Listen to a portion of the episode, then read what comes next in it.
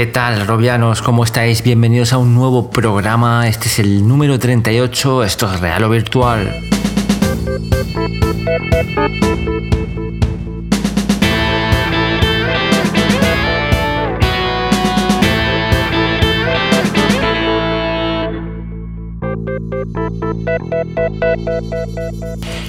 Y la actualidad de la realidad virtual pasa sin duda por Madrid. Se ha celebrado esa Madrid Game Week y como no, Real Virtual ha estado presente y os lo vamos a contar. Muy buenas, Ramón, ¿qué tal? Hola, muy buenas, muy buenas a todos. Pues sí, hemos podido estar allí, hemos sido afortunados de poder vivir en, nuestras carnes ¿no? esa, presentación de, de PlayStation VR y haberlo podido probar, ese nuevo prototipo. Y la verdad es que lo hemos pasado muy bien también ha habido presencia de realidad virtual no solo por parte de Sony, sino por empresas españolas que han estado allí mostrando sus desarrollos. Y también por parte de Mundo GT, pues de cara a la simulación también se ha podido probar a conducir. Y, nada, en general muy bien el evento. Se nota que la realidad virtual va ganando más enteros en este tipo de eventos aquí en España y es seguro que, el año que viene yo creo que ya con, dispositivos comerciales será todavía aún mayor, ¿no? Sin duda. Y bueno, en efecto, de eso vamos a hablar en la charla junto a Sei y Juan Barambones, que han estado allí. Así que nada, no lo perdáis porque vamos a analizar todo en detalle.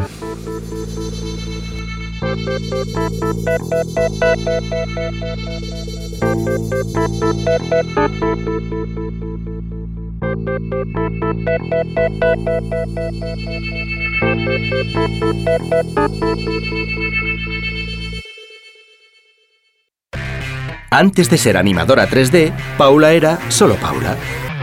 Antes de ser ingeniero de software, Sergio era solo Sergio. Antes de ser diseñadora de videojuegos, Candela era solo Candela. ¿Y tú, en qué quieres transformarte? UTAD, el centro universitario que transforma tu talento. Arrancamos pues la charla y como hemos avanzado, la actualidad se encuentra en Madrid y vamos a analizar esa Madrid Game Week y vamos a ir saludando ya a los tertulianos que tenemos hoy por aquí. Uno que repite de nuevo, muy buena Juan Barambones, ¿qué tal? Hola, muy buena. Un saludo a todos los escuchantes del programa, a todos los robianos y también a vosotros, claro. Saludamos también a Sei, muy buenas, ¿qué tal amigo? Hola chicos, encantado de otra vez estar aquí con, el tema que nos ocupa, ¿no? Es la, la Games Week y sobre todo la, la gran noticia de PlayStation VR. Perfecto, pues como ya hemos hecho en otros Robcast, vamos a ir analizando el evento poco a poco. Si os parece, vamos a ir hablando un poco de manera general de cómo es ese stand que ha preparado Sony para la ocasión, para la gente que, no haya podido acercarse a Madrid a, visitar PlayStation VR. Contarnos un poco qué tal es ese recibimiento, cómo es ese stand de Sony. Bueno, pues yo en mi caso contar pues lo básico, que es que había cinco experiencias que se podían probar, eh, dos de ellas de, London Haze, una era Getaway, que era escapar de, bueno, era una persecución en la que íbamos en coche y teníamos que disparar, ahí verían motos, coches que nos atacaban. Eh, la otra era de London Haze, el interrogatorio, y esta estaba compuesta de dos experiencias.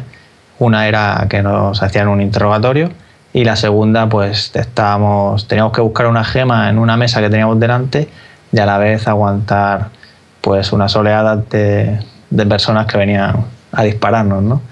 Y luego estaba The Deep, que te sumergías en una jaula en, el fondo marino y te atacaba un tiburón. Y luego también teníamos Eve Valkyrie, que bueno, esta yo creo que todos sabéis cuál es, la, la de naves. Y finalmente teníamos Kitchen de Capcom, una experiencia de, terror que en este caso Juan Barambones ya después nos contará porque eh, fue quien la probó. Y, bueno, todo, mucha gente, grandes colas habían, la verdad, porque todo el mundo quería probarlo. ¿Cuántos, cuántos HMDs habían? ¿Cuántos puestos? Cinco, cinco, como decía, o sea, las cinco demos que he dicho ah, son las Uno con cada demo, vale. Claro, sí, sí. Yo, añadiría, bueno, más allá de las demos que luego fueron rotando, no, había más demos realmente, había, luego pusieron un par de ellas más, Pero a mí, más allá de las demos, que luego iremos hablando un poco de ellas si queréis, eh, sobre todo me, me gustaría eh, remarcar, aquí eh, destacaría sobre todo la gran organización, lo, bien organizado que ha estado el hecho de dar los pases, porque te daban pases para, para, para una determinada hora y no tenías que esperar esa grandes colas. Entonces, no lo he visto en, en ninguna vez en, en, ningún otro evento, pero y me parece un acierto por parte de Sony no tener que hacer una cola de, de cuatro horas para probar el casco. Eso quiero hacer ese, esa pequeña eh, ese detalle, ¿no? Que a mí me parece sí. muy, muy importante. Y aparte también había otra cola, ¿no? Que por si no tenías ese pase previo, podías eh, arriesgarte y, o, o pasar ese, esa cola larga, ¿no? Pero también estaba esa opción, ¿no? Pero yo creo que eso era quizás para la gente que tiene una tarjeta especial de Sony o algo así, pero algún usuario que no hubiera cogido entrada no podía entrar, no podía hacerlo, no, no tenía opción. O sea que en definitiva bastante bien el stand de Sony, muy organizado, sí, todo, sí. todo, muy bien. Vale, pues si queréis vamos ya a pasar a hablar de SHMD, de PlayStation VR y empezamos primero con, con el tema de la ergonomía y luego hablaremos de, de los datos técnicos. Eh, contarnos un poco qué tal sienta ese casco, si es cómodo, si pesa mucho, cómo lo habéis encontrado esta nueva, esta nueva versión. Bueno, pues sí, parece a mí, por ejemplo, el, el, el chico que, que estaba en, en, concreto en la demo de Demon Heist, la de la furgoneta, eh, sí me mostró bastante cómo funcionaba el casco, cómo se, cómo se ajustaba perfectamente.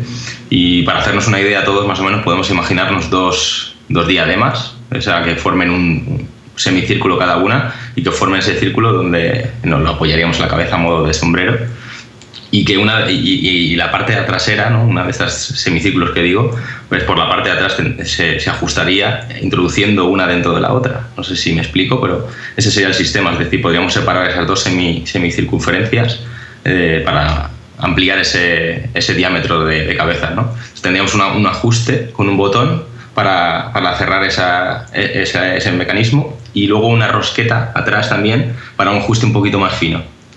Luego también pues, en la parte de, delantera eh, podíamos ajustar a la frente con un botón superior y un botón inferior para ajustárnoslo a los pómulos. Luego también en, en contorno de, del perímetro de los ojos, en lugar de espumas, era una goma elástica un poco similar a lo mejor a unas ventanas, ¿no? O para hacer un cierre hermético que se, se pegaba a la, a la cara, ¿no? Y también en la zona de, lo, de la nariz tendríamos esas pestañas también eh, de plástico flexible, ¿no? así como silicona, para cerrar un poco ese espacio, para que no entrase luz. ¿no? Aunque si entraba algo de luz, yo pude ajustármelo lo máximo posible y aún así sí percibía algo de luz, pero bueno, luego eso, pues incluso a veces es incluso necesario, ¿no? Poder ver un poco por debajo, según cada uno, ¿no? Pero... Y, y luego también aparte sobre las lentes, que no, bueno, ya más detalles hablaremos también, pero el chico eso me, me explicó un poco que, que, no hacía falta ajustarse la eh, interpupilarmente no habría no, no tenía un ajuste. Y muy cómodo no, no, no muy muy ligero. No es eh, como hemos dicho otras veces tan agresivo no como a lo mejor Oculus o, o bueno Oculus DK2 digamos. Con el C1 tiene otro sistema pero no tiene sistema de goma elástica y es, es realmente cómodo y muy ligero. Ajá, ¿y qué tal lo has visto tú, Juan, por ejemplo? Bueno, pues eh, yo la verdad es que el, eh, a mí en el casco la única pega que le he visto, bueno, no voy a explicar otra vez todo lo que ha dicho eh, Álvaro, eh, la única pega que le he visto es que quizás se ve, en la parte de abajo se ve como una ranura, ves luz y a veces puedes, puedes pensar que salirte un poco de la inmersión, ¿no? Eh, me pasó sobre todo con la segunda con la segunda demo, la de los disparos, no me acuerdo cómo se llama. Tengo una memoria sí. fatal, pero, pero con la de Kitchen, por ejemplo, sí que no me di, no, no, no noté mucho, porque es una experiencia muy, muy intensa y, y, no te das cuenta, ¿no? O sea, enseguida coges la inversión y, y sí que choca bastante, pero puede ser el único detalle que he visto así, la única pega, por decir algo, del, del casco, ¿no? Que ves una pequeña línea de luz en la parte de abajo, cosa que no ves con el DK2, por ejemplo, o con el, el, o el HTC. Yo en mi caso no, no, me pasó eso que dices. De hecho, la demo que probé fue la que tú comentas. Pero es que yo creo que me lo pegué de más por delante. Porque de hecho yo lo que recordaba de, del anterior prototipo es que no me tocaba nada, nada la cara. Y entonces, claro, con la silicona que ha comentado Álvaro, la goma esta negra que la, que la han añadido, pues ahora ya te lo puedes pegar. Lógicamente mucho más cómodo que, que cualquier DK2 o lo que es ahora mismo HTC Vive, el tema de la goma espuma esta que, que te pones en, contra la cara, ¿no? Pero eso, que no, no note tampoco demasiada luz, digamos, tampoco es que me pusiera exageradamente a mirar, porque con la experiencia enseguida te entretienes y bueno, tienes que estar buscando ahí a, a los enemigos, escondiéndote, agachándote, ¿no? Claro. Y- pero bueno, eh, quiero decir, sí que notabas que, que te bueno, yo en mi caso es que yo no sé si me pasé de bestia por, por, la- por acercarme a lo demás, pero sí que, que noté y de hecho escuché de gente que, que le dejó marca, pero bueno.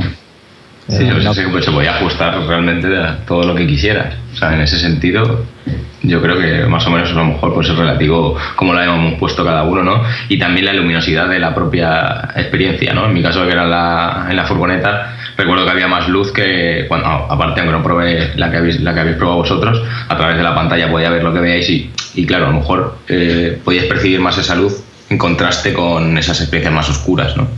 Y, y ya, ya que habláis de, de ergonomía, yo no sé vosotros, pero los cascos, eh, hombre, son cascos que no tienen nada que ver con, con PlayStation VR, porque eran algo externo lo que te ponían y es que se escuchaba fatal. O sea, se escuchaba muy flojo, yo no sé lo que era, pero apenas escuchaba en el interrogatorio lo que me decían. Sí, yo sé, falta también un poco de volumen para, para sumergirme un poco más en la experiencia.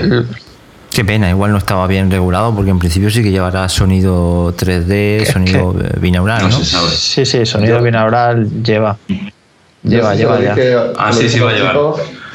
Yo de, de hecho me quité el casco y se lo dije, digo, oiga, esto aquí no se oye nada, ¿no? Y me, me subí el volumen y luego ya era otra historia. Pero al principio, Fíjate. eh, si alguien no, alguien no lo dice, lo mismo se pasa la experiencia y no escucha nada. Y, Claro, y, claro, pierde la mitad. Sí que- fundamental el audio. sí que se escuchaba algo, pero tampoco lo mejor del mundo, ¿sabes? Yo no sé cómo, cómo lo tenían puesto. Claro, pero depende. Perdón, depende de la experiencia, ¿no? También, eh, ya te digo, yo, yo lo acusé mucho y supongo que tú también, Ramón, por el hecho de la acción que había. eh, En tu caso, los disparos y los míos también, las explosiones de los coches, ¿no? Sí, pues requería un volumen precisamente eh, alto. Sí, no, sobre todo al principio, que te- el tío te estaba interrogando, preguntándote cosas, pues hace falta enterarse. Pero lo que quiero decir es que, claro, Oculus lleva su- sus cascos en el propio, o sea, el CV1 lleva sus propios cascos, ¿no? Que esto es un punto a su favor, pienso yo, ¿vale? No, o sea, el tener que usar cascos externos un poco Sí, hombre, más Parece cómodo. al, al principio nos quejábamos, ¿no? Pero después de probarlo, ahora parece un, un- un gran acierto, ¿no? Por parte Tampoco, de ta- tampoco sabemos qué va a hacer Sony al final, si va a venir con algo parecido. ¿eh? Tampoco lo descartes porque sigue siendo ese modelo de desarrollo. Claro, ya. Sí, yo, yo pienso eso, porque ellos sí que han anunciado oficialmente que tendrán un sonido 3D y tal. por- eh, igual meten también meten altavoces, sería de lo, de lo más lógico. E incluso un micro, pues no, no sobraría. claro.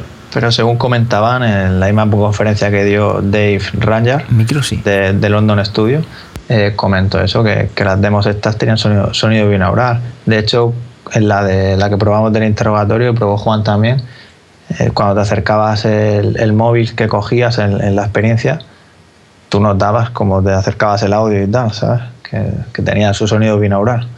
Y, y yo noté eso en The Kitchen, es algo curioso, pero parecía que el ruido estaba detrás de mí. O sea, te dabas la vuelta a ver qué estaba pasando ahí detrás. Ese- ese- esa, esa sensación también me encantó. O sea, tener un, un sonido detrás y que te des la vuelta porque creas que, ha- que está pasando algo ahí, es- es- está muy bien. O sea, es una, está muy, muy bien hecho, muy bien diseñado. Vale, esto es para cerrar un poco el tema de la ergonomía, eh, haciendo siempre un poco la comparativa con HTC Vive eh, o- y Oculus Rift, eh, es más cómodo, ergonómicamente gana a, a sus competidores. Hombre, que HTC Vive, sí. Yo diría que sí también, claro. HTC Vive ahora mismo que está declarado como un eh, prototipo, está claro que sí, ¿no? Y respecto a Oculus eh, es similar, o sea, digamos que Oculus tiene una cinta de velcro todavía arriba y es un poco pues según eh, yo creo, supongo que a lo mejor en este caso es un poco más, eh, más avanzado ¿no? que, que ese velcro, ¿no? pero a la hora de tenerlo puesto me parecen igual de, de- de cómodos y de ligeros, sí. Yo creo que habría que hacer una prueba larga con ellos, con los dos. Claro, por supuesto. Para, pero así de primeras impresiones, la verdad es que Oculus mejora ¿no? el tema de que te libera parte de, de la superficie de contacto que tiene con, con, tu cara. Pero no sé, a mí me, me llama mucho el sistema de PlayStation VR. A mí, a mí la verdad es que si tuviera que elegir entre los tres, bueno, eh, entre los tres, no, entre HTC o, el de Sony, porque el, el DK2 está muy por detrás, a mí me parece, ¿no? En cuanto a comodidad, no sabría decir ahora mismo. No me resultó nada incómodo el, el, el de Sony, y igual que el de HTC, porque estaba muy acostumbrado al DK2, me parecía una cosa, un salto así bastante bueno, o sea, mucha diferencia. En este caso, yo creo que están muy a la par. Mm, son buenas noticias que sea difícil elegir. Sí. No, la, la, sensación radical es que con esto, una vez te lo pones, sabes que podrías estar tranquilamente el tiempo que quieras. Evidentemente, eh, en exceso todo es malo, ¿no? Pero, pero que es radicalmente diferente a, a con la experiencia con goma elástica de DK2, que sabemos que bueno, totalmente diferente sí. y es mucho más, se ve más, pues es un producto acabado. Oculus Face, vamos. sí, total, Raccoon Face. Vale, pues si queréis vamos a pasar ya un poco a analizar datos más técnicos. Empezamos por, por la pantalla. En este caso Sony, al contrario que Oculus o HTC, ha apostado por una sola pantalla, una pantalla OLED 1080p de 5,7 pulgadas. Eh, ¿Cómo se ve? ¿Cómo la habéis visto en cuanto a nitidez? Bueno, yo particularmente cuando me lo, me lo puse y, me enfocó, o sea, lo vi perfecto. O sea, el, texto que aparece inicialmente se ve a la perfección, o sea, una nitidez. Y luego en sí el juego se notan un, poquito los píxeles, pero es algo que entiendo que es normal. O sea, eso se llegará a quitar y en principio me pareció muy, muy, bastante bien. Cuento con que la versión final va a ser mejor. Entonces, o sea, sois conscientes de que estamos probando un kit de desarrollo. Entonces. Bueno, uh, habrá que verlo, porque la, la, la, resolución también. También luego está una PlayStation 4 por detrás. Han elegido 1080 porque lo van a tener difícil mover más pantalla, pero sí que pueden mejorar un poco la, la pantalla, los datos técnicos, pero la resolución seguramente será 1080p. Sí, efectivamente. Yo no creo que la resolución vaya a mejorar. Quién sabe, las lentes o lo que le pudieran cambiar algo, pues de aquí a la versión final, que tienen tiempo, pues sí. Pero bueno, como ha comentado Juan, yo también al principio, o sea, las lentes, bueno, estábamos hablando de la pantalla, la pantalla se ve, se ve bien, pero sí que te das cuenta de que no llega a todo lo que te ofrece HTC Vive o Oculus, que también es normal, porque tiene menos resolución y si te pones a fijarte pues, un poquillo en el screen door, sí que ves que está un paso por delante de que el DK2. Pero yo, bajo mi punto de vista, no tampoco llega a. O sea, es un poco menos que HTC Vive y Oculus. ¿Y cómo habéis visto los, los, los colores, los negros? Los colores a mí me han, me han parecido en general muy bien. O sea, eh, depende ya de cada experiencia, de cómo esté texturizado y el modelado que se haya hecho. En The Kitchen, por ejemplo, me pareció que quizás faltaba un poquito de, de, de, calidad en ese sentido. Y en la otra experiencia, que siempre se me olvida el nombre, eh, la misma que usó Ramón, ¿cómo se llama? Sí, era de interrogatorio de London sí, el, el, interrogatorio mucho mejor, o sea, mucha mejor calidad y, y, no encontré ninguna pega ahí en ese sentido. ¿No habéis podido apreciar ningún efecto, yo que sé, efecto sangrado que hemos podido tener en DK2? Yo lo que aprecié, perdona, que creo que me había caído, me he vuelto a reenganchar, eh, era que sí, notaba me falta quizá fuerza el ajuste en concreto de mi HMD en ese momento, pero sí, eh, o, o, intensidad en, lo, en, en, los colores o como falta de brillo en la, en la imagen evidentemente, como habéis dicho, también los píxeles y demás, pero, pero el ajuste perfecto y, y nada de esto de pues, efecto sangrado, ni deformación, los bordes, no sé, ni ghosting, ni nada así. No. Nada. De, de hecho, cuando estás sentado en el interrogatorio tienes una, una, luz encima y me acuerdo que me movía la cabeza rápido y no, no me hacía nada raro. Vamos, que va, ese tema yo creo que lo tienen superado todo y no, no va a ser ningún problema en esta, en esta primera generación. ¿no? Ok, y hablamos ahora de FOB. En principio, yo creo que no, no habréis notado mucha diferencia al primer prototipo. En principio anuncian alrededor de 100. ¿Cómo, cómo habéis visto el, tema este? Similar, ¿no? A, a DK2 y a lo que estamos acostumbrados hasta ahora, yo pienso. Quizá un poco más amplio, como hemos comentado Harold y yo en el, en el vídeo y demás, pero eh, puede ser similar, ¿no? O sea, siempre vamos a estar un poco, no vamos a conseguir, por ejemplo, el FOC de, de Star ¿no? No, yo creo que igual, igual que dice Álvaro, eh, vamos a estar muy, muy, estar todos más o menos en la misma línea. Mm. pero más que, suficiente, ¿eh? más que suficiente, por lo menos para, bajo mi punto de vista, y también depende también de esa experiencia, cómo te, te haga sumergirte, ¿no? Atraparte, ¿no? Un poco eh, involucrarte en ella. Además, también es que eso pasa un poco al segundo plano y si no estamos eh, fijándonos, pues al igual que la resolución, pasa desapercibido muy fácilmente. Sí, no, es que es difícil de, percibir, pero a mí sí que me dio la sensación que, comparando con DK2, pues me sentía pues un poco más amplio, diría, ¿vale? Pero, pero es eso, seguimos siendo buceadores, ¿no? Exacto. pero, pero bueno, de cara a la experiencia, te acostumbras, o sea, quiero decir, no, no afecta, ¿vale? Sí que es verdad que como comentábamos, a veces cuando te ves en vídeos parece que estás moviendo la cabeza más, o da la sensación de, que, de eso, ¿no? De que, de que por el FOD tengas que mover más, ¿no? Lo cual también es lógico. Sí, desde luego. Eso. Y más en unas situaciones así tan. Pues. Sí, sí, las, que, las que nos han presentado, ¿no?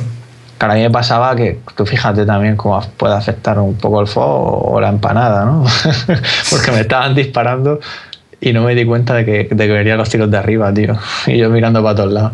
Hasta que ya dije, hostia, que es de arriba. Claro, es que realmente nos llama tanto la atención lo que tiene delante y el volumen y las proporciones y pues que, que muchas veces eh, nos olvidamos de lo que hay un poco más para allá porque también se, se va perdiendo ese efecto 3D, ¿no? Como es lógico mm. también, pero quizás sea por eso, ¿no? Y en cuanto a la baja persistencia, ¿qué tal? Como lo habéis notado, Sony hace una especie de interpolado ofreciendo 120 frames por segundo. ¿Habéis notado alguna diferencia, por ejemplo, respecto a HTC Vive, que lo tenemos un poquito más, más reciente? que quizás es, ya tan nítido que, ya no, no, podemos apreciar eso. Pero Yo no noté nada, te digo la verdad. Tampoco lo noté. No noté exactamente. fluidez, evidentemente pero diferencia, digamos, con los 90. Es decir, es que nos estamos mal acostumbrando, digamos, ¿no? Es lo lógico, ¿no? Cuanto mejor, más eh, frecuencia de, frames por segundo, pues eh, mayor presencia vamos a sentir y, más, y mejor va a ser esa experiencia. Y esto es buena noticia porque consecuencia de ello es que no, no, no hemos notado, ¿no? Eso, hemos notado como, como una, perfecto, ¿no? Por lo menos en mi caso. Sí, a mí, a mí yo lo he notado perfecto, o sea, no he notado nada, absolutamente nada de... O sea, ha ido como la seda. Eso me llamó mucho la atención también Y, y, un 10 también ahí en ese sentido, ¿eh? Sorprende, sí, sí, sí. Sí, sí, ni bajones ni nada.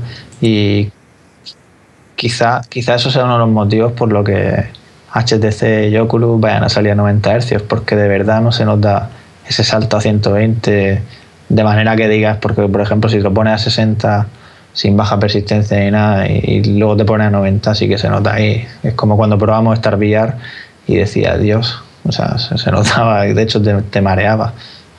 Ah, si, digamos que lo que va a usar es 60 frames y duplicarlos de, algún modo, pues evidentemente son 120 frames, ¿no? a lo mejor es diferente método que, que llegar a 90 frames eh, directamente por otro, por otro... Ya, claro, en este sentido yo imagino que, que los, que los 120 de London Haze eran interpolados. No, no creo que generara la consola. Claro, 60 interpolados. Mm, no, aunque bueno, según comentan, habrá algunos que vayan a 120 frames, o sea, a 120 frames. Y, pero bueno, no creo que tengan la calidad que, que tenía este juego, ¿no? Lógicamente. También, por ejemplo, evidentemente también son demos, son fragmentos de escenas más, pues, más reducidas.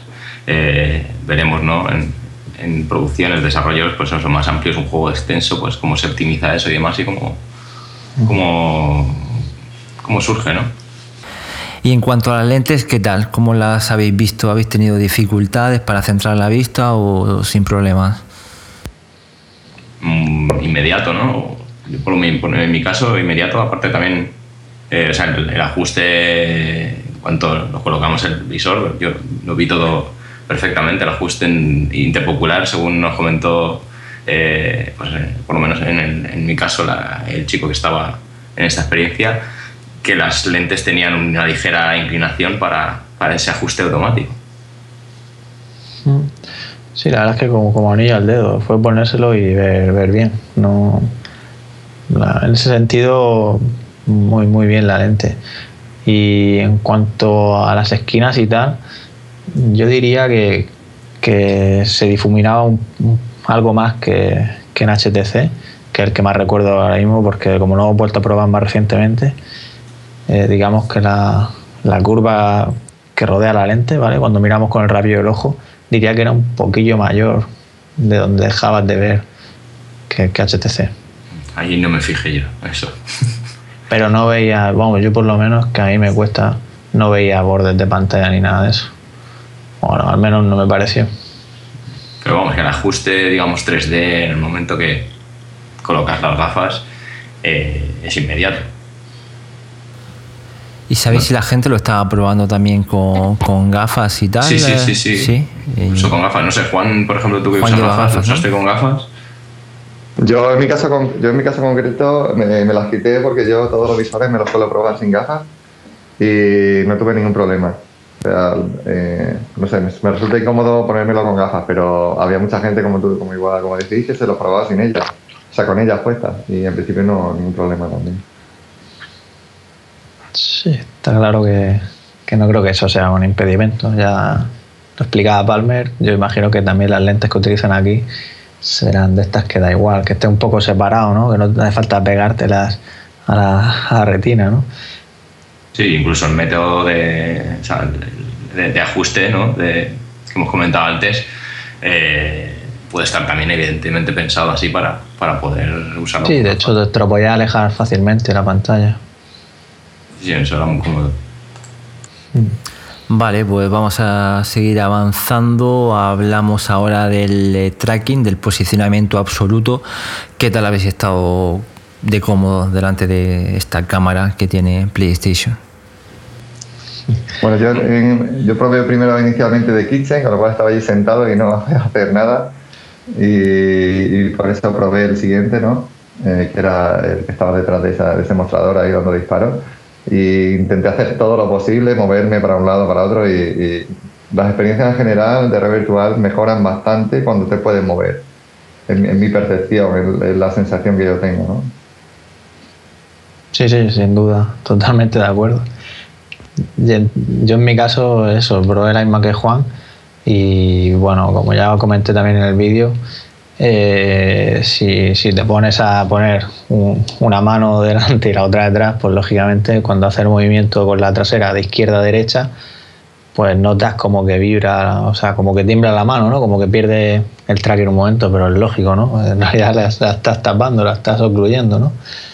Y, luego, lógicamente, si te, si te metes dentro del momento, en mi caso, la mesa, yo me agachaba y me asomaba por el lateral derecho, pues intentando dispararle a una persona que tenía que estaba cubierta detrás de una, de una silla, pues ahí sí que también me empezó a hacer cosillas raras, ¿no? Pero claro, ya me estaba yendo muy a la derecha de, de la cámara, ¿no? Te estaba saliendo de la gente que te estaba grabando yo y te iba. Y claro, tampoco quería liarla mucho porque el cable no lo tenías delante y, y notaba un poco ya en ese sentido, ¿no? Que, que ya empezaba a tirar.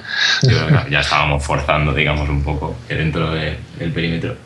Bueno, yo probé dentro de, dentro de la, otra experiencia de London Fest, dentro de la furgoneta, como hemos dicho antes, y aún así, pues ya sabéis, no, yo probé el, tracking y salí por el retrovis, por, por el parabrisas y más o menos por encima de la furgoneta y miré por atrás y incluso dándote la vuelta, por lo menos, vi que comprobé que funcionaba a la perfección. Hmm. Sí, yo, me di cuenta también que eh, te colocaba en un sitio preciso, a una distancia determinada y tienen muy controlada una determinada área que lógicamente es mucho menor que la del HTC. Entonces, las experiencias que están haciendo pues, eh, las tienen muy, muy acotadas y saben perfectamente cuál es el rango de acción de la cámara. Imagino que llegará algún, en el momento en el que puedas poner dos ¿no? y puedas tener un poco más de, amplitud. Tienen dos, dos, cámaras, ¿no? pero claro, no estar enfrentadas, pues perdemos un poco de ese rango. Yo no, estoy seguro de, que vayan a hacer eso, la verdad. yo en PlayStation no creo que compliquen a la gente, tendrás una cámara delante y Sí, hombre, de momento, aparte que ya tienen esa cámara, digamos, pues desarrollada, pues tratarán de, utilizarla. Sí, por lo menos esta primera, esta primera oleada, no quiero, no, yo no creo que, se quieran complicar tanto la vida al usuario. Más adelante, ¿por qué no? Si, si la experiencia de pie evoluciona como tiene que evolucionar, que, que yo creo que estamos todos de acuerdo que es el futuro, pero yo esta primera oleada van a hacer que la gente se siente un poco, se mueva un poquito, pero vamos, que tampoco peguen sí, no, además, además, ellos han hecho hincapié ¿no? en ese ecosistema ¿no? formado por Move, por la cámara, por el headset y, y por la PlayStation 4. Aparentemente sin, sin, nada más que la Play 4.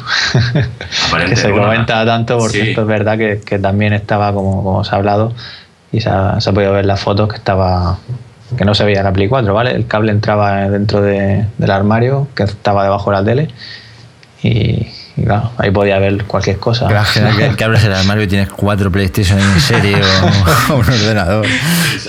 Pero sí que es verdad que, que luego, si te acuerdas, Álvaro, en, en otra zona del stand de PlayStation VR sí que se veía la consola con, con el Move y sí, el, año pasado, el año pasado cuando lo probamos estaba en la PlayStation, veíamos la controladora esa, le hicimos fotos y todo. sí, sí, sí, sí, en este caso no que aparentemente algo hay, ¿no? Para hacer la interpolación, pero bueno, no hay datos oficiales, es todo. ya veremos a ver lo que, lo que sale. En cuanto que la vendan, la gente estará deseando desarmar esa caja, ver qué hay, ya, ya, ya nos enteraremos de todo. Eso no. Mientras funcione como funciona, pues perfecto. sí, sí. Vale, pues hemos hablado un poco del, tracking que funciona bien si no hacemos mucho el, gamba exageradamente. Pasamos ahora a hablar de, su sistema de, control Move, que es un sistema que ya tiene bastante experimentado y yo os he visto ahí en los vídeos, me muero de ganas que, llegue la París para poder probarlo yo. ya te queda poquito. Pero ¿eh? funciona bien, ¿no?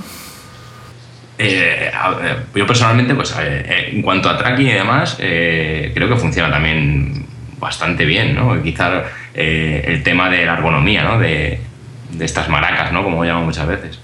No deja de ser algo que sujetamos y apretamos con los gatillos y es menos ergonómico a lo mejor que touch, que en este caso ahora mismo es el que está más avanzado, pienso yo, bajo mi opinión, ¿no?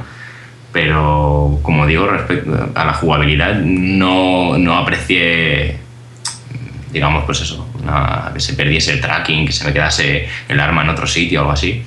Y eh, dentro cabe bastante preciso. Habría que verlo a lo mejor con algo más, eh, pues no sé, una experiencia tipo Tilt Brass, que si a lo mejor si aprecias ese, esa precisión, pues porque claro, estás haciendo una tarea como dibujar un poco más, eh, más precisa, a la redundancia, ¿no? Pero bajo, bajo esa experiencia en concreta que, que en mi caso probé, eh, no, no, no aprecié ningún, no tuve ningún error y todo funcionó a la perfección también.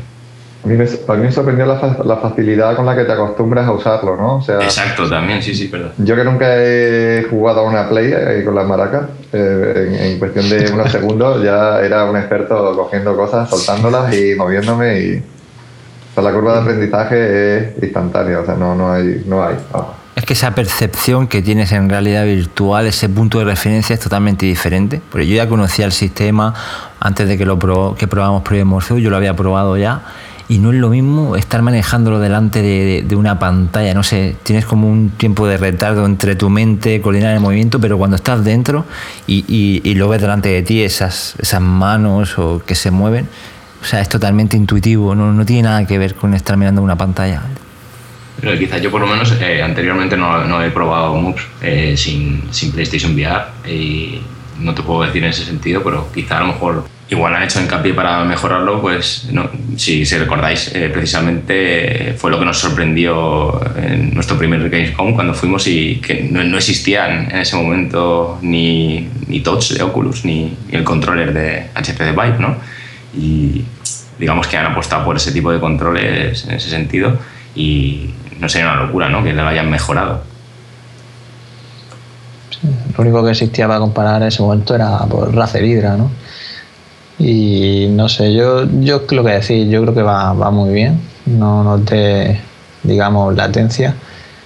Y la manera de interactuar y eso, o sea, todo muy intuitivo, como ha dicho Juan, enseguida estabas ahí abriendo los cajones, buscando, cogiendo los cargadores, cargando el arma, apuntando y apuntar, vamos, una gozada, pegar tiros ahí en realidad virtual. Debe disfrutar.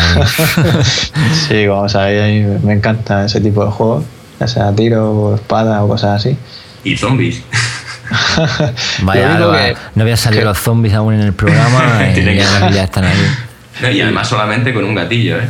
Hay, hay un momento yo que, que en el vídeo que grabamos incluso me cojo el arma y, me apunto a mí mismo con el arma. Y al girar el, el, el move, eh, como que tiembla un poco el arma, ¿vale?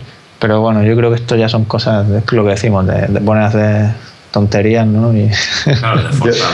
eso no lo hice, pero lo que hiciste fue meterme debajo de la mesa y disparar por debajo que había una ranura muy pequeña. Ah. un montón.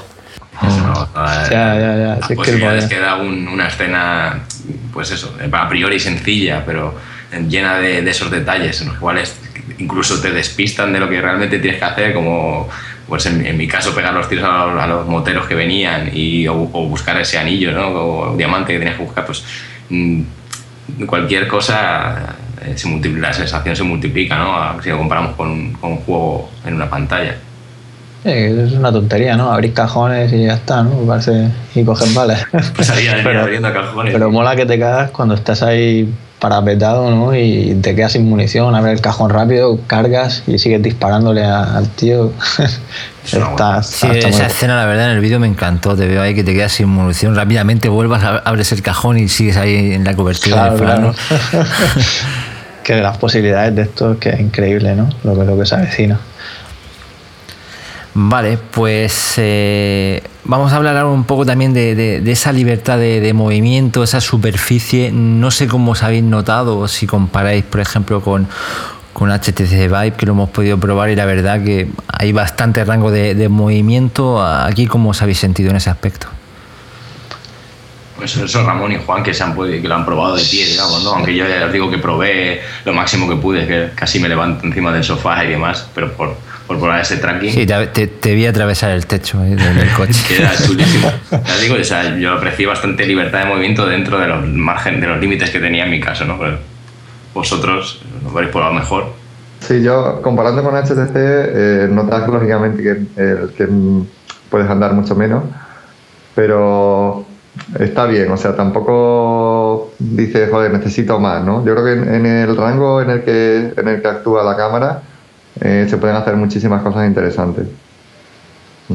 Hmm, por decirlo así, digamos que te puede ir un, metro así a la derecha de, lo que es la tele, ¿no? Que vemos en, la experiencia.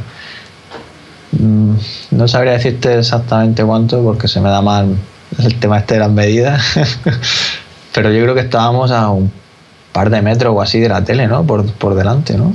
Yo creo que en el vídeo se puede ver bien. Tú que te te saliste casi fuera del perímetro. Sí, a eso me refiero, que yo creo que estaba a un metro de, de lo que es el... No, quizá algo más, ¿eh? Un poquito más. Sí, sí, dos metros perfectamente. Y digamos que si la experiencia eh, asegura, digamos, es eh, si, no es necesario más eh, y es consecuente con esa acción y es divertido, digamos que a lo mejor no es necesario más, más amplitud ¿no? de espacio. Cuanto más tengamos mejor, sí, siempre que se pueda, pero pero es amplio, ¿no? A dos metros, más o menos, digamos, no sé.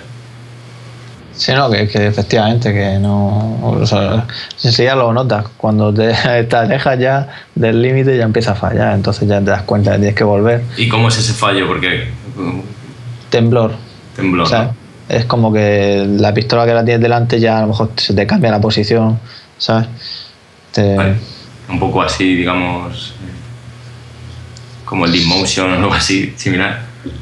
Eh, sí, bueno, es que tampoco he probado tanto el Motion, pero sí, efectivamente, ves que falla el tracking, ¿sabes? O sea, no hace falta. Quiero decir, es lo que te digo, tienes la pistola delante, a lo mejor se te mueve un poco a la izquierda o un poco a la derecha, o ves que ya no te sigue de manera natural, ¿no?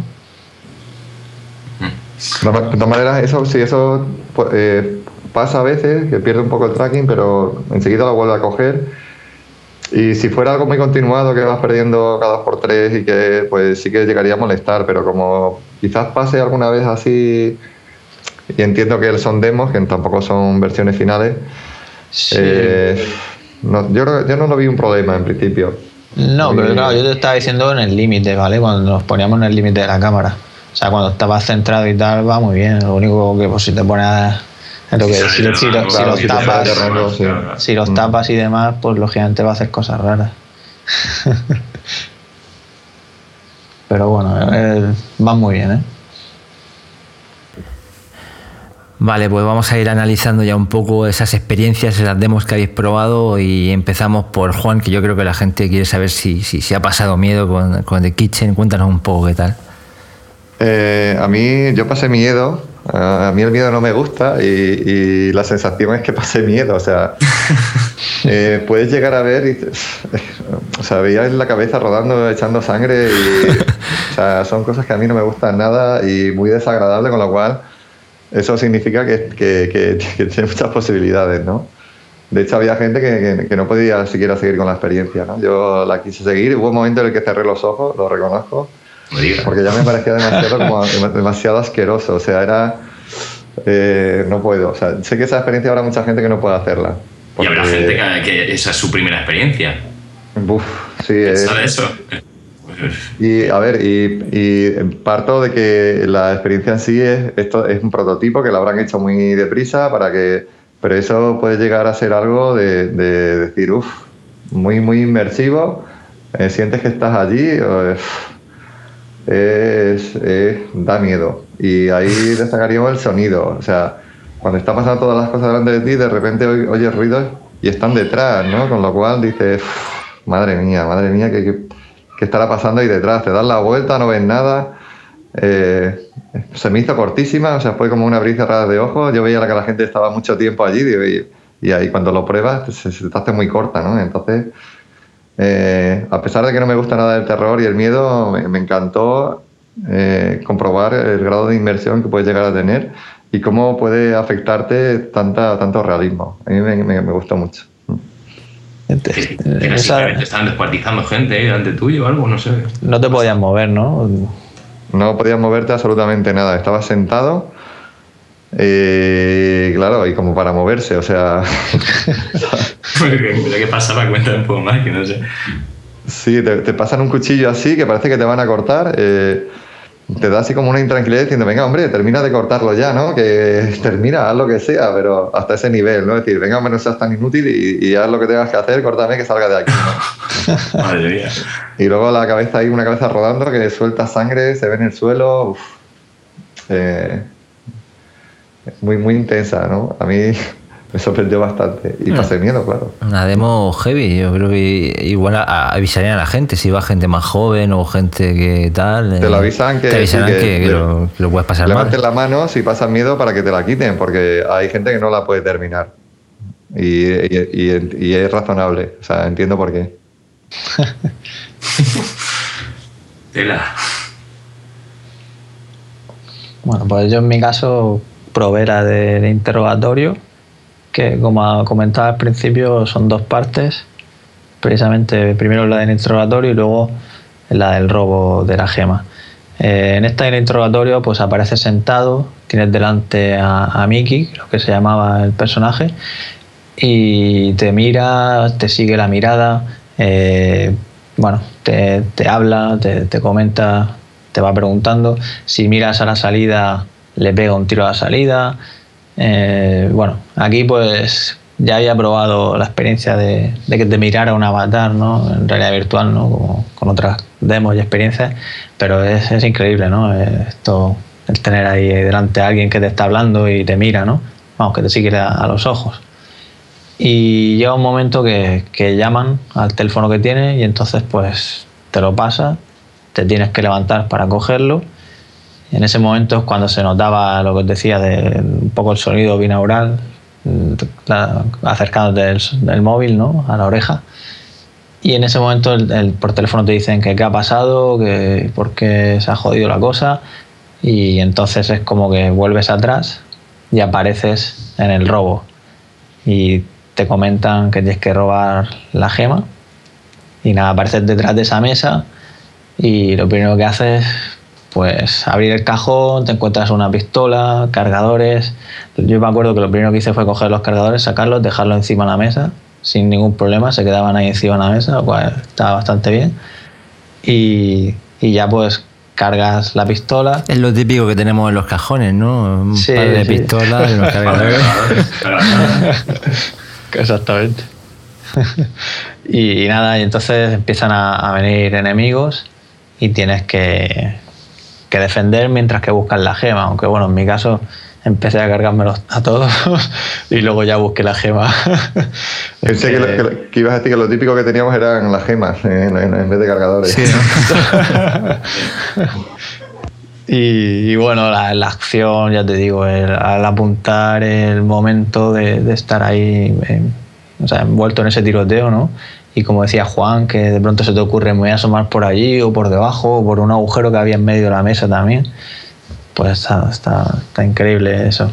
Y nada, aquí pues matabas a unos, yo creo que fueron unos 6 o 7, o quizá me estoy pasando, de, de enemigos.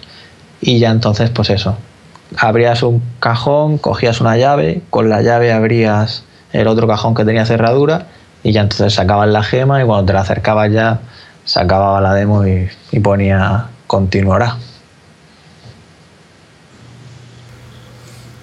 Y Y ahora sigo yo, ¿no? No, me quedamos porque ya, sigue tú, ya. sigue tú, sí, cuéntanos.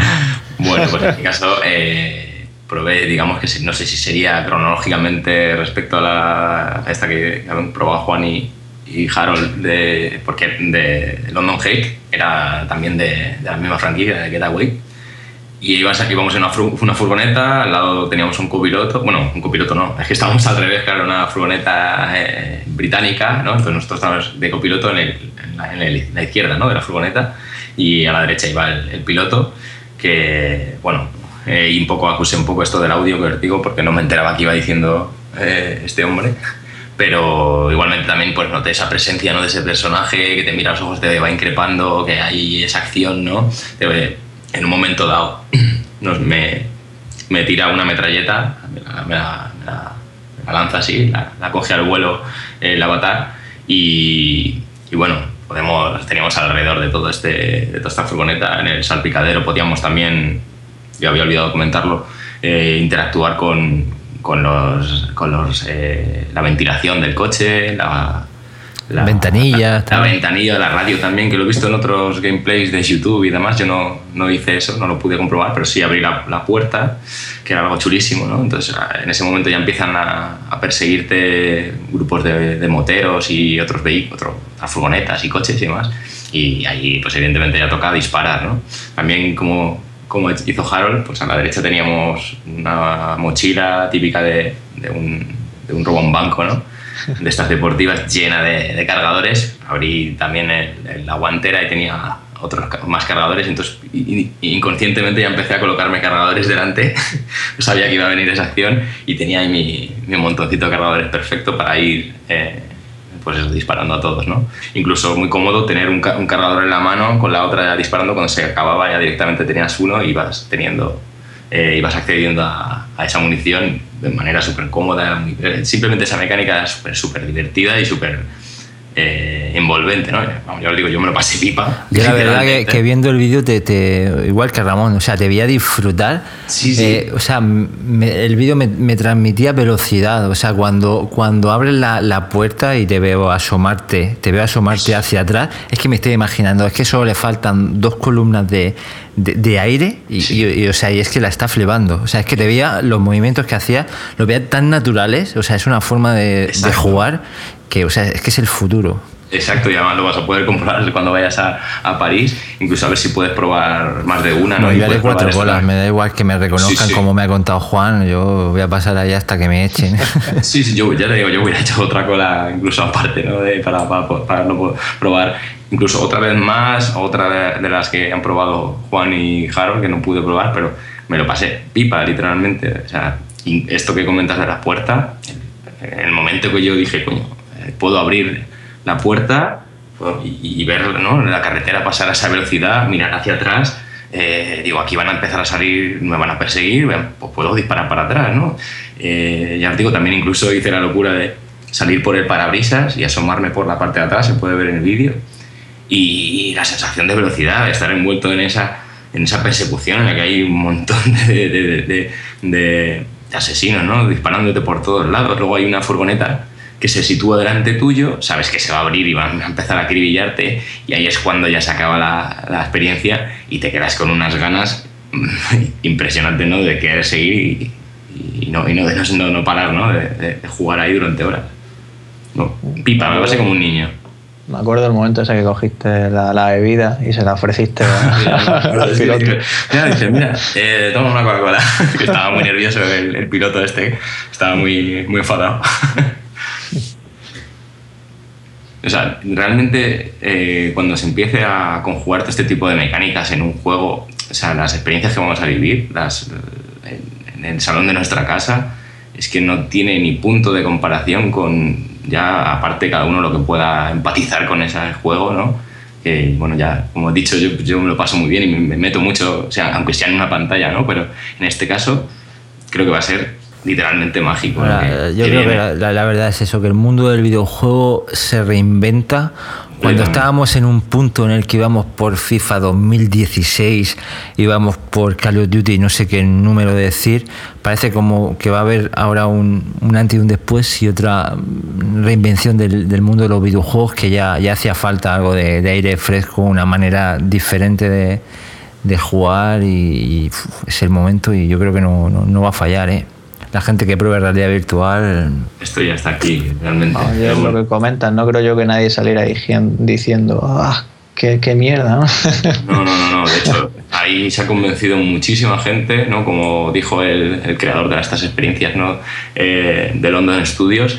Eh, la gente se convierte, ¿no? Al probar, mucha gente que hemos, comprobado, ¿no? Que está un poco más reacia o reticente, ¿no? Digamos, es que yo con mi pantalla y demás, es que no es más que probarlo y comprobar que tú te conviertes en el protagonista y experimentar desde dentro en una situación así mm, es, es, mágico. ¿no? Que lo, lo, bueno es eso, es también que gente que va a probar experiencias muy buenas, gente que pruebe ahora HTC Vive y no haya probado realidad virtual. Nosotros hemos alucinado igualmente con, con DK1 porque es muy impactante la primera vez que pruebas algo, pero tiene unas limitaciones grandísimas que si a día de hoy nos ponemos, nos ponemos a pensar son evidentes, pero ahora mismo ya hay experiencias muy potentes, como puede ofrecer PlayStation VR o, HTC o Oculus. Y, la verdad que la gente es, que no se va indiferente. Yo estoy muy de acuerdo en lo de no dejar indiferente porque todo el mundo que sale de ahí eh, sale diciendo que, le ha encantado la experiencia. O sea, eh, realmente mm, la gente que prueba estas demos se va muy convencida y yo creo que si, si sale a un precio más o menos razonable y tiene una Play Extension, no le costará muchísimo comprársela, porque es reinventar una vez, reinventar un poco todo, ¿no? volver a experimentar cosas nuevas que, que, hace muchísimo tiempo que no se, que no se experimentan.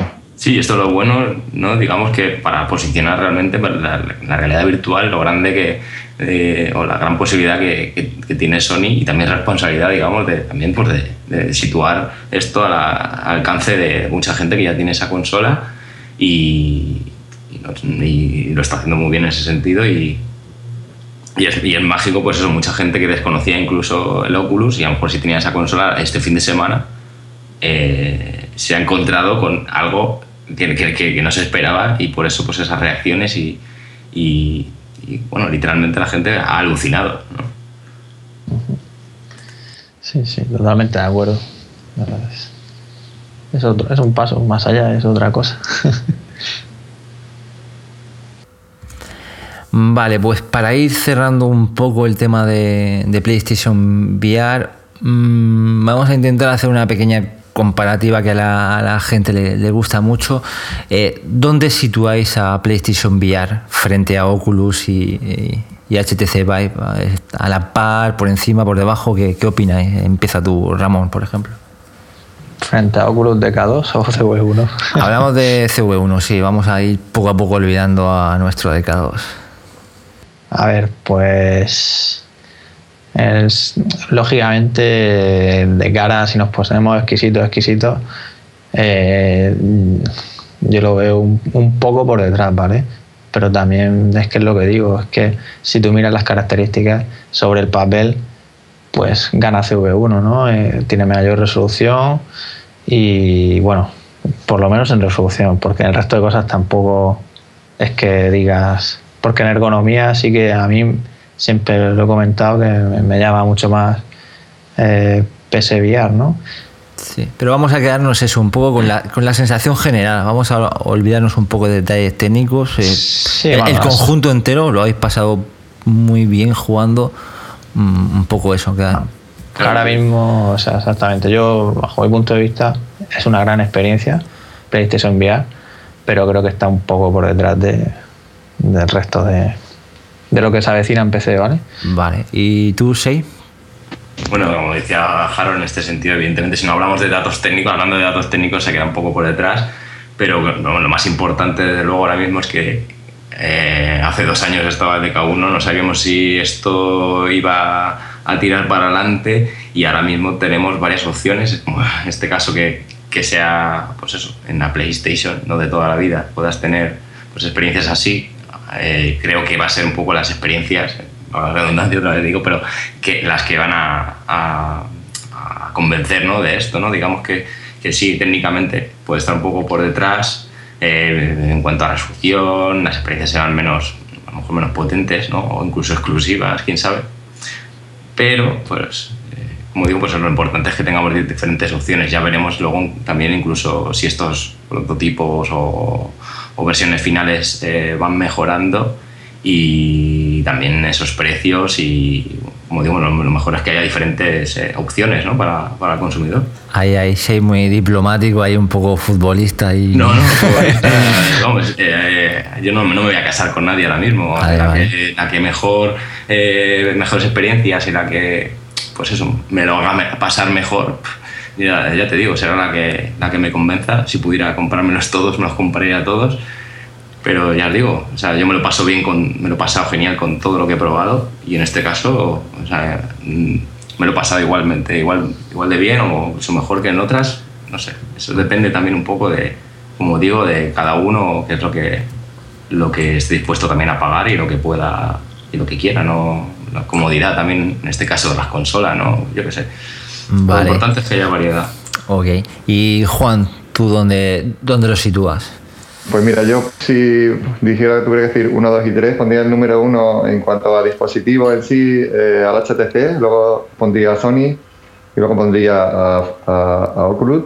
Pero eh, hay un claro ganador en. Pero un inciso, DK, DK2, DK2, ¿no? Sí, sí, Claro, claro. DK2, ah, estás hablando de DK2, vale. Claro, claro. para mí el DK1 es, un, es ya algo como de historia, ¿no? sí, no, pero estábamos comparando un poco con CV1, con CV1 con... Ah, CV1 no he tenido la suerte de probarlo. Ah, vale. Entonces no, no puedo opinar, ¿no? el inciso para que, vale. se, que la gente diga, guau, se ha vuelto loco ahí. vale, ahí empieza otra vez, ¿no? No, sigue, sigue con, sigue con tus razones. Bueno, entonces, eh, por un lado, quizás ese sería el orden, eh, pero luego hay, hay, un, hay un ingrediente que no tiene ni HTC ni, ni Oculus, y ya lo habéis dicho en otras ocasiones, y es la PlayStation. PlayStation hay millones de unidades, hay más de 25 millones de unidades vendidas. Eh, simplemente el hecho de conectar el dispositivo y ponerse a jugar, eso no se va a conseguir de momento con ninguna de las otras plataformas y ahí Sony es una, eh, lleva clara ventaja y va a ser, digamos, la clara ganadora en ese sentido, ¿no? No, eso es lo que me refería yo, ¿no? es una baza muy importante. No, olvidéis, no olvidéis los, los, equipos que saldrán ya certificados o incluso los, los Steam Box estos de, de, Valve, ¿no? Claro, es que todavía... Que, que, luego a lo mejor tú irás y te comprarás la maquinita, o sea, de, de, de Valve, ¿no? La enchufarás, se pondrá el casco sencillo y ya ves Steam cada vez más fácil de usar con sus modos, esos sofás y su historia. Pero ahí lo has dicho, cada vez más fácil, pero jamás será igual que una consola. Una consola va a ser una consola para quien la quiera. Ya. Y... Pero no será igual, ¿sabes? Claro, por eso digo que mejor que haya opciones, ¿no? Esa opción más sencilla, más accesible, totalmente. digamos, Aparte- y una que, pues, más potente y desde luego, bueno, como digo, pues lo mejor que haya varias opciones, ¿no? Si, si todo fuese igual, pues a lo mejor, pues eso. Eh, Por decir algo en contra de Sony, eh, lo que está claro es que habrá experiencias que con Sony no las puedas tener y sí las puedas tener con Oculus y con HTC porque son plataformas mucho más abiertas, ¿no? Y eso quizás vaya eh, sí que tenga ese- esa, esa desventaja Sony. Si tú quieres tener una experiencia diferente y no lo que quiera venderte Sony, tendrás que irte a las otras plataformas. Eso es. es pero, hombre, claro. hasta, hasta que no esté todo sobre la mesa, todo será especulación, no podemos, no se puede decidir. Y ya que estamos comparando y tal, a nivel de, de experiencia o de, de cosas que vayan a salir sorprendentes en realidad virtual, yo creo que lo que está haciendo HTC, eso no, no lo está haciendo ninguno ahora mismo, porque claro, Oculus, bueno, si le pones las dos cámaras, seguramente sí que puedes hacerlo también, ¿no?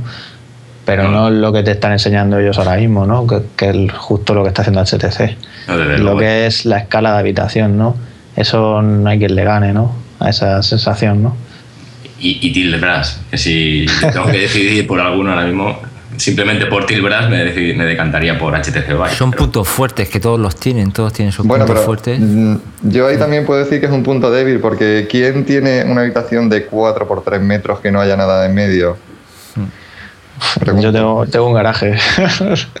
y ahí Sí, es pero, donde- pero pero no ¿sabes quiere decir de dónde quiero llegar, no? Más, Sí, de sí, uno, sí. más de uno lo veo vendiendo un sofá para poder jugar. O sea, Pero eso- no eso quiere es decir un- que sea, es un máximo, es un mínimo, digamos, no hay un mínimo, ¿no? O sea, digamos que a lo mejor pues podemos Sí, partir de, esos dos metros cuadrados y ir ampliando y ampliando, no, no creo que sea de condición. todo, todo pinta. O sea, yo es lo que digo, el de HTC lo veo genial, eso de la habitación, pero como decía, a la hora de la verdad, habrá que ver lo que pasa, ¿no? Porque no sería la primera vez que, que luego a lo mejor no, no se tire por ahí y al final se- sean todas experiencias de pie o sentado, ¿no? Y, Yo lo que haría eh, cuando salgan los dispositivos es ponerme de acuerdo con los vecinos y que cada uno se comprase uno. Eso puede ser una buena opción. también, también. No, esto debe- dependerá y va a depender, como siempre, pues, de los desarrollos y, y de las experiencias que se, se construyan en este sentido. Porque ya sí hemos comprobado, bueno, estos son pequeños, eh, pequeños eh, situaciones, ¿no? Las que hemos podido probar y, claro, pues no son juegos completos, ¿no? Pero si digamos que esas experiencias eh, son eh, tiene sentido para, para- para ampliar esa habitación, pues quizá pues contemos con ampliar esa habitación. Si, si esa experiencia no te lo, no, te lo eh, reclama, digamos, no te lo eh, demanda, porque no, no- no hay, no hay esa experiencia jugable, pues evidentemente pues tampoco iremos hacia, hacia más, ¿no? Así que el ansia nos puede, vamos por, Claro, vamos por delante, uno ha salido y ya estamos. Claro, hay que ser es el tema, eh, la- van, a, van a apostar cada uno por algo en una primera, en una primera oleada, luego va a salir una segunda, quién sabe si en una segunda oleada se van unificando un poco los, los criterios, pero aquí ahora uno va a apostar por touch, el otro va a apostar por jugar en una habitación más grande. eh, no sé, cada uno tiene su, sus preferencias. Vale, pues cerramos PlayStation VR. Yo creo que hemos abarcado ya un poco todo. Y bueno, ahora vamos a hablar un poquito del resto de la feria. Han habido bastantes cosas de realidad virtual, no solo PlayStation VR. Y nada, nos contáis un poco. Pues sí, efectivamente había presencia de, empresas españolas. Eh, teníamos, por ejemplo, a Studio Future, teníamos a Carton Glass, teníamos a Rectangular Studios, eh, también estaban Rodillas, también estaba La eh, también estaba Mundo GT mostrando experiencias de, conducción, de simulación. Eh, también había pues otros que mostraban para Android, como el juego de Insecticide VR. También estaba Alfonso del Cerro con Megaton Rainfall. Y bueno, creo que no me dejo a nadie más, sino que me perdonen. y nada, empezando, ya que está Juan aquí, pues que nos hable un poco porque fue precisamente que estuvo presentando Esferón, que nos cuente un poquillo en qué consiste. Bueno, pues la verdad es que llegamos un poquito justito de tiempo, nos hubiera faltado una semana más o así para, para dejarlo un poquito más a punto, pero aún así eh, la experiencia fue muy agradable y la gente quedó bastante contenta. Eh, tenemos ahí el juego que seguimos desarrollándolo y, lleva más trabajo del que parece realmente, ¿no? Cuando alguien se aventura, alguien como yo, que no ha hecho nada parecido antes, se aventura a hacer algo así, se da cuenta de que, es bastante grande, pero en general la gente muy contenta. Eh, Juan, para la gente que no, que no conoce el juego, que no se ha podido acercar ahí a Madrid a verlo, cuéntanos un poquito en qué, en qué consiste. Bueno, pues el juego está ambientado en una época así post-apocalíptica, para variar. Y bueno, el ser humano se ve obligado a vivir debajo del mar porque ha subido mucho el nivel del nivel y para eso se crean unas esferas. Eh, digamos que vivimos dentro de unas esferas y ahí ocurren una serie de misiones eh, pues que hay que resolver. ¿no? Hay una resistencia, hay el gran consejo que es el dueño, digamos, el que quiere controlar todas esas esferas y bueno, hay un guion así bastante chulo detrás y ahí suceden cosas, eh, pues eso, muy en la línea de la realidad virtual, o sea, muy cosas experienciales y que, tienen que ver un poco con lo, con lo, que hemos hablado antes, ¿no? Intentar hacer cosas con las manos, eh, buscando un poco, eh, más que más allá del videojuego tradicional, buscar un poco la experiencia en sí, ¿no? Ajá. Álvaro, ¿lo ha podido probar un poco o nos puedes contar un poco la experiencia? Sí, sí, yo pude probar un poquito, bueno, lo probé los tres niveles que, han construido y bueno, un poco de exploración, un poquito, pues se percibe todo ese mundo posapocalíptico que ha comentado Juan. También pude manejar en uno de los niveles eh, un submarino, en el cual se vas en la oscuridad, eh, derribando unas, unas minas y te vas encontrando unos seres eh, mitológicos o ¿no? fantásticos por debajo de, esa, de esa de ese, de ese océano. También podemos explorar una, una, cueva, unas minas y pinta bastante bien, la verdad. O sea, tiene muy, muy buena pinta y con lo que, con lo que he visto también eh, eh, promete bastante, ¿no? Pues la verdad es que pinta bastante bien. ¿Y, cómo va el desarrollo, Juan? ¿En qué, en qué punto se encontráis del juego? Pues la verdad es que cada vez queremos desarrollar más cosas, pero tenemos que cortar y decidir hacer porque si no, no, al final no terminan nunca, ¿no? Decidir concretarse en dos, tres experiencias. Y si tuviera que decir un tanto por cien, pues quizás vayamos en un, al 30, 40 por cien, se puede decir. Ajá, pues nada, ya iremos, iremos informando sobre el desarrollo, irán saliendo noticias en, en real o virtual para que la gente pueda estar bien informado. esperamos que poco a poco podamos ir enseñando cosillas, sí. Y justo al lado del stand de, Juan, de Esferón, pues estaba, como comentaba, el stand de Carton Glass, en el que bueno, tenían sus tres versiones de Carton Glass, eh, cada cual pues alguna, o sea, quiero decir, más económica, hasta llegar a la versión, la Black Edition, que es la que, la que más conocéis todos. Y bueno, también nos enseñaron que están trabajando en un juego, Pirate Suit, que es una especie de, por decirlo así, de Time Crisis sobre raíles, de, pero con gráfico basado en, piratas, si no recuerdo mal. Y pudimos ver un, una pequeña adelanto de cómo será el diseño, ¿no? Álvaro, ¿tú, tú también lo pudiste probar. Sí, como dices, es un, una especie de Time Crisis, un shooter on rails y, y, con estética cartoon de piratas y bastante divertida, ¿no? O sea, puede ser por eso y cerca de Carton Glass pues también estaba Studio Future, en el que mostraban varias experiencias, algunas de ellas con Magic Leap, que bueno, tiene sus carencias y tal, como bien sabemos, con el tracking de, las manos, pero bastante bien, ¿no?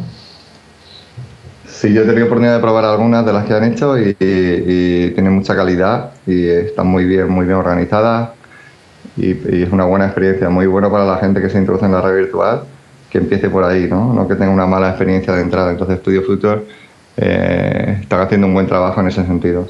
Mm. Nada, destacar que lógicamente todas estas experiencias, igual que Ferón y todas eran vengados, lógicamente. Y, y, bueno, y luego también estaba el stand de Mundo GT, donde tenían varios cockpits para probar simulación de conducción eh, si no recuerdo mal, tres de ellos eran sin décados y uno de ellos, donde estaba nuestro compañero Carlos Casas, pues sí que tenía DK2 y además tenía los, los bus kickers, o sea, la vibración en el asiento, la tenía también por detrás del asiento y ofrecía dos experiencias, una de pilotar un Fórmula 1 y la otra de ir de copiloto en, un coche de rally. Y bueno, aquí pues, ¿qué, os pareció?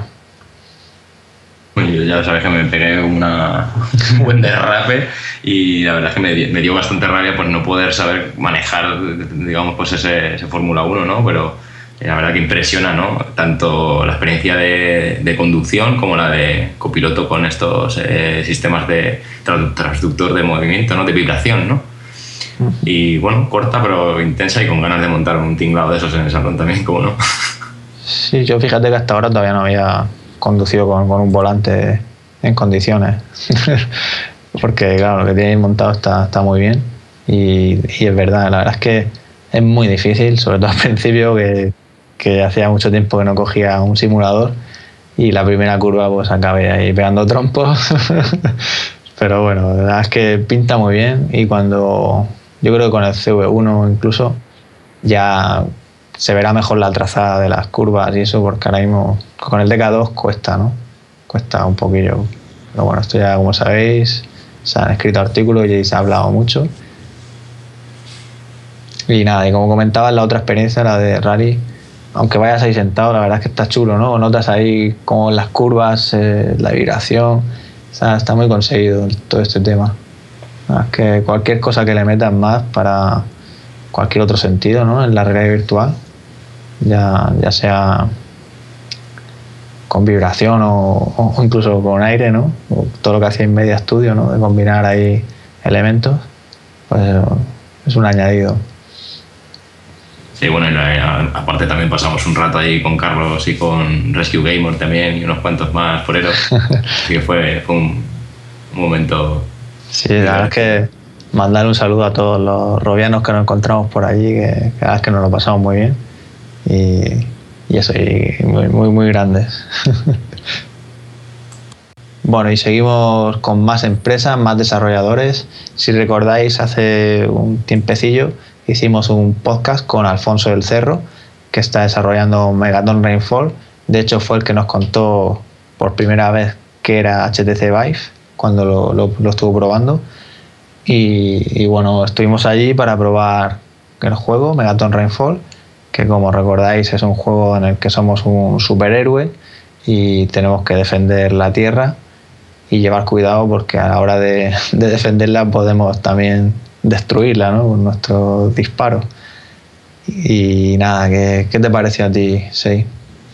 Bueno, sobre todo pues eso, eh, la sensación de, de, amplitud ¿no? de ese mundo. Podías, eh, el planeta Tierra, ¿no? podías viajar por todo el planeta Tierra, aunque claro, tenías que estar pendiente ¿no? de, de esos ataques. Y a mí me pareció admirable, en concreto, pues esto eh, producido o desarrollado por una sola persona, ¿no? que pues, con su motor propio. Con su, motor propio, exacto. Y pues eso, muy, muy chulo, sobre todo pues el hecho de poder moverte por todo el planeta. De hecho, tú fuiste a Murcia, ¿no sabes? tú fuiste a Murcia. Y, solo había tierra y árboles. Claro, pues es un, Era un desierto. El sistema procedural ahí pues iba, generando todos estos elementos y demás, pero podías viajar por todo, por todo el planeta, salir del planeta, volver a entrar y, y todo esto pues eh, en tiempo real, ¿no? ya, os digo, me parece eh, admirable ¿no? que esto vaya a desarrollar solo una, una persona. Y bueno, como, eh, es, es, complicado, ¿no? El juego en realidad también tiene su, su, dificultad y su atractivo por ahí también, ¿no? Porque ya os digo, van apareciendo estas naves espaciales que son de diferentes tipos y tienen sus diferentes ataques y tienes que localizar ese, ese punto débil de esa nave, apuntar y disparar, ¿no? En, en ese sentido sencillo, pero dinámico y entretenido, ¿no? Sí, lo de la libertad es que está muy chulo, ¿no? O sea, el tema de como Superman, ¿no? De salir a ir un momento al espacio. De hecho, te podías ir lejos a las estrellas, arriba, arriba.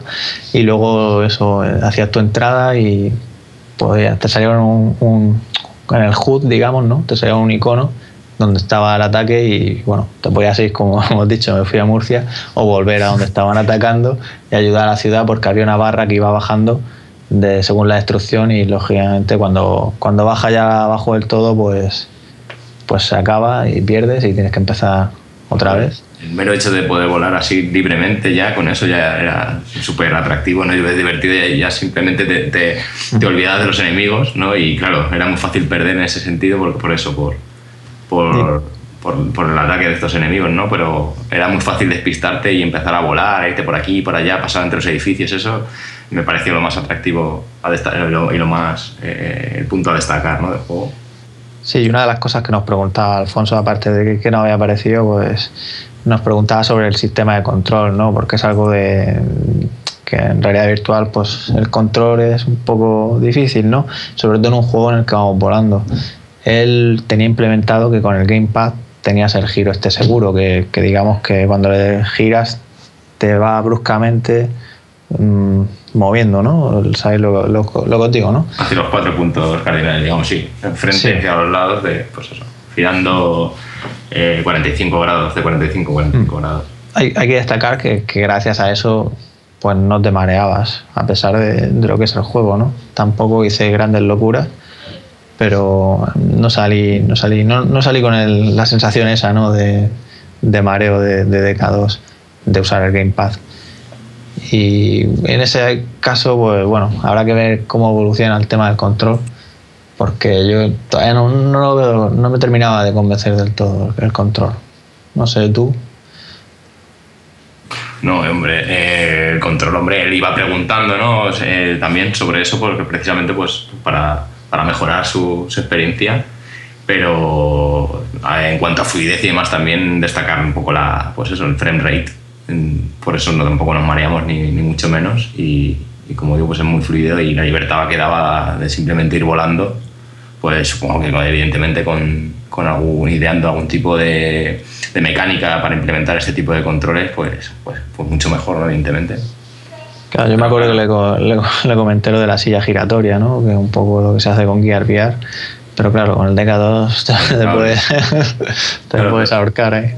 Pero sí es cierto que con, con, este mecanismo, ¿no? con este método, pues sí se suprime muchísimo el, el mareo, o sea, bueno, prácticamente todo ese mareo, a pesar de, ya os digo, ir volando para arriba, para abajo, entre edificios y a una velocidad vertiginosa, ¿no?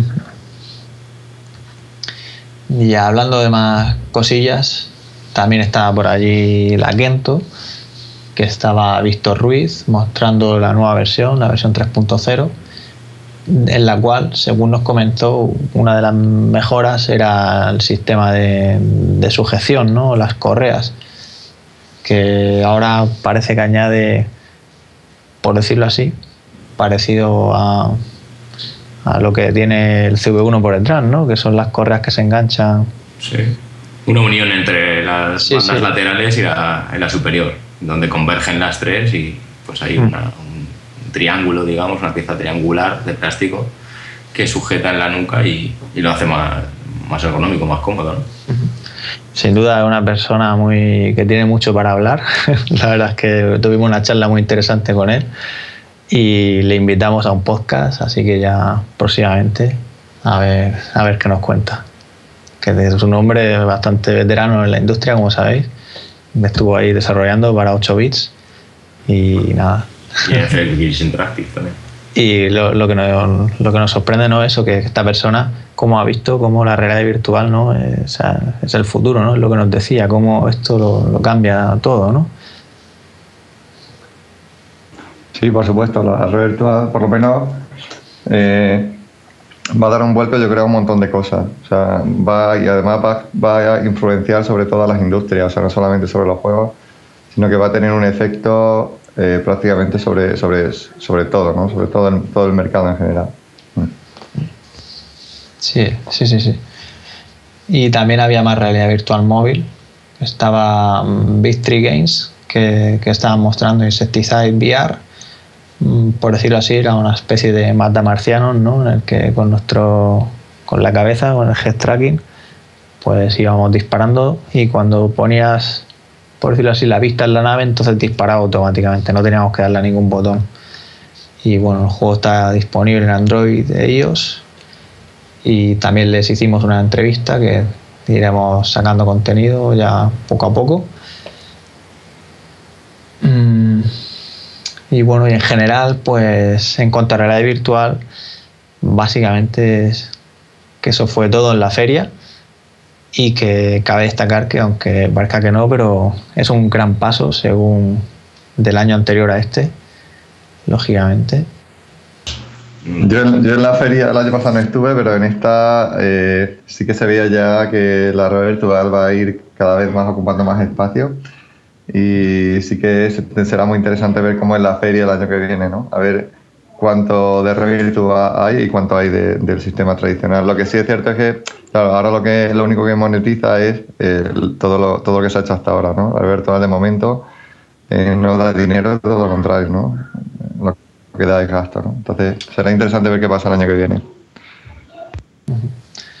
Sí, no, efectivamente. Cada vez habrá más presencia de realidad virtual, pero yo, como decía, estoy muy contento con la feria de, de este año y a ver, a ver cómo va la de París. Ya nos contará Alejandro. Pues ya ves, la verdad es que me muero de ganas de llegar y probar todo lo que habéis probado vosotros y a ver si presentan alguna novedad o alguna historia nueva y, nada, ahí estaremos al pie del cañón para informar. Ojalá, ¿no? Más sorpresitas. Perfecto, pues yo creo que hemos hablado un poco de, todos los temas importantes, así que toca despedirse. Eh, muchas gracias de nuevo, Juan, por estar una vez más con, nosotros y ya sabes que esta Real o Virtual es, tu casa, siempre que quieras puedes colaborar con, nosotros. Muchas gracias a vosotros por invitarme y me siento como en casa, la verdad. Eh, es todo un placer estar al lado de vosotros. Y muchas gracias también, Sei, como siempre, un placer. Eh, pues un placer, como siempre, haber pasado este rato eh, juntos en la feria y en el podcast, como siempre, y, en, y, hablar un poco de, todo esto que, que, se nos viene encima y que es tan, tan mágico. ¿no? Bueno, pues yo también daros las gracias a todos, tanto a aquellos que nos, robianos que nos encontramos por allí y a aquellos que estáis aquí siguiéndonos y agradeceros como siempre que nos hayáis escuchado. Y bueno, estos próximos días ya iremos sacando más contenido y tenemos por ahí algunas sorpresillas que os iremos enseñando. Así que gracias y hasta la próxima.